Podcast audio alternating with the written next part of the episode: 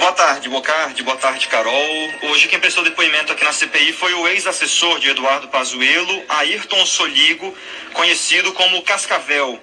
E ele disse que a CPI da Covid hoje que servia apenas como um facilitador no Ministério da Saúde durante a pandemia. Cascavel era chamado de ministro de fato, ou número dois informal por secretários estaduais de saúde, mas durante o depoimento aos senadores ele tentou diminuir a importância dele na pasta. Quando o senhor coloca aqui, eu quero diminuir essa importância que as pessoas me atribuem nessa relação com os estados, com o município, o senhor não viu na imprensa nacional eu nunca vi um secretário de municipal, estadual, me condenar por qualquer atitude. Pelo contrário, dizendo que eu ajudava a facilitar, ajudava a facilitar a burocracia pública para que as coisas acontecessem. Foi essa a minha função de fazer acontecer.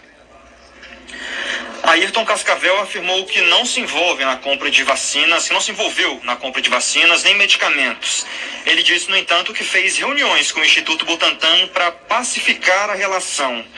Cascavel disse que não houve em nenhum momento interrupção nas conversas entre o Ministério da Saúde e o Instituto Butantan, é, mas admitiu que foi escalado por Pazuello para fazer um ajuste na relação que, para ele, foi politizada por todas as partes foi papel preponderante nessa relação da reconstrução e pacificação. Fui mandado para São Paulo na função de interlocutor. Nos reunimos aí numa, numa relação com a equipe do Ministério da Vigilância Sanitária, setor jurídico, para tratar dessa, pra, dessa aproximação necessária, porque era necessário, naquele momento, nós precisávamos de vacina e o Butantan tinha 6 milhões de vacinas. Construir esse diálogo, retornar esse diálogo para que isso viesse a acontecer.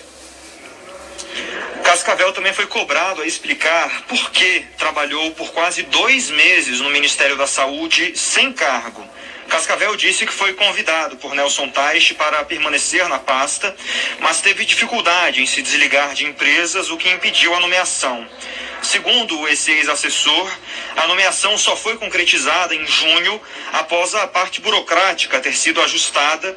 É, ele disse que também, durante esses quase dois meses, atuou somente como um colaborador recebo um telefonema do general Pazuello, que havia assumido a Secretaria Executiva do Ministério da Saúde, me convidando, com poucas palavras, estilo militar, de que estava numa missão e que precisava de alguém que tivesse o conhecimento e articulação política institucional e se eu poderia vir aqui em poucos dias. Eu disse, olha, eu posso dar um pulo e ver o que eu posso ajudar.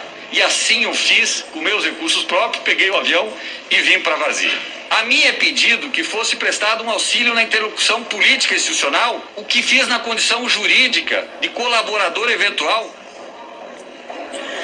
a direção da CPI da Covid avaliou esse depoimento como um dos mais mornos até agora, especialmente pelo fato de Cascavel ser um político experiente e ter ajudado senadores com envio de recursos e equipamentos hospitalares para estados durante a pandemia.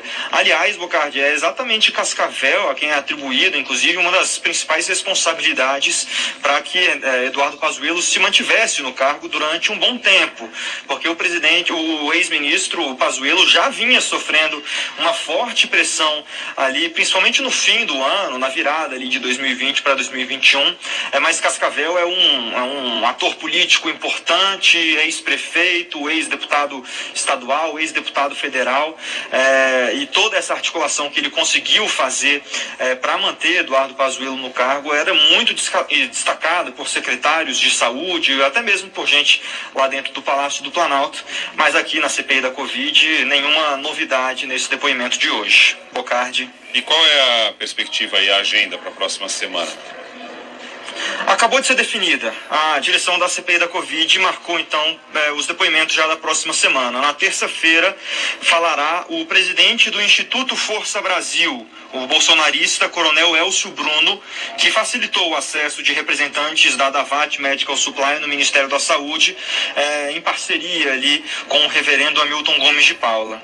Na quarta-feira vai precisar prestar depoimento algum representante da farmacêutica Vitamedic. A empresa teve um lucro de quase 3 mil por cento maior em 2020 com a venda da ivermectina, medicamento patrocinado pelo presidente Jair Bolsonaro, que não tem eficácia comprovada contra a Covid. É, José Alves, que é um dos representantes da empresa, foi quem bancou uma publicidade em jornais em nome de um grupo de médicos que promovia o uso do medicamento. E a CPI tem, tem batido muito nessa tecla, porque a empresa que lucrou com a venda de ivermectina bancou uma publicidade em jornais em nome daquela Associação Médicos pela Vida, exatamente para patrocinar o kit Covid e assim lucrar ainda mais. E isso vai ser levado aqui na CPI da Covid. Há ainda uma discussão sobre quem prestará depoimento. Se é José Alves, quem bancou eh, essa publicidade, ou se é o presidente eh, da, da Vitamedic, isso ainda vai ser definido. Na quinta-feira será a vez do depoimento tão esperado do líder do governo na Câmara, deputado Ricardo Barros, que é suspeito de ter favorecido a Precisa Medicamentos nessa negociação com o Ministério da Saúde para a venda de doses da Covaxin. O depoimento de Francisco Maximiano, que havia uma grande expectativa de que acontecesse já na próxima semana, acabou sendo adiado novamente porque ele volta é, nessa semana é, da Índia e comunicou aqui a CPI da Covid ontem que seria importante ele manter uma quarentena de 14, 15 dias, exatamente para evitar que ele traga a variante Delta aqui para o país e ela seja disseminada. Então ele vai ficar em quarentena, pelo que disse aqui a CPI da Covid, e a direção, a cúpula ali, aceitou esse, esse novo pedido de adiamento feito pelo sócio da Precisa Medicamentos, Francisco Maximiano. Bocardi, Carol.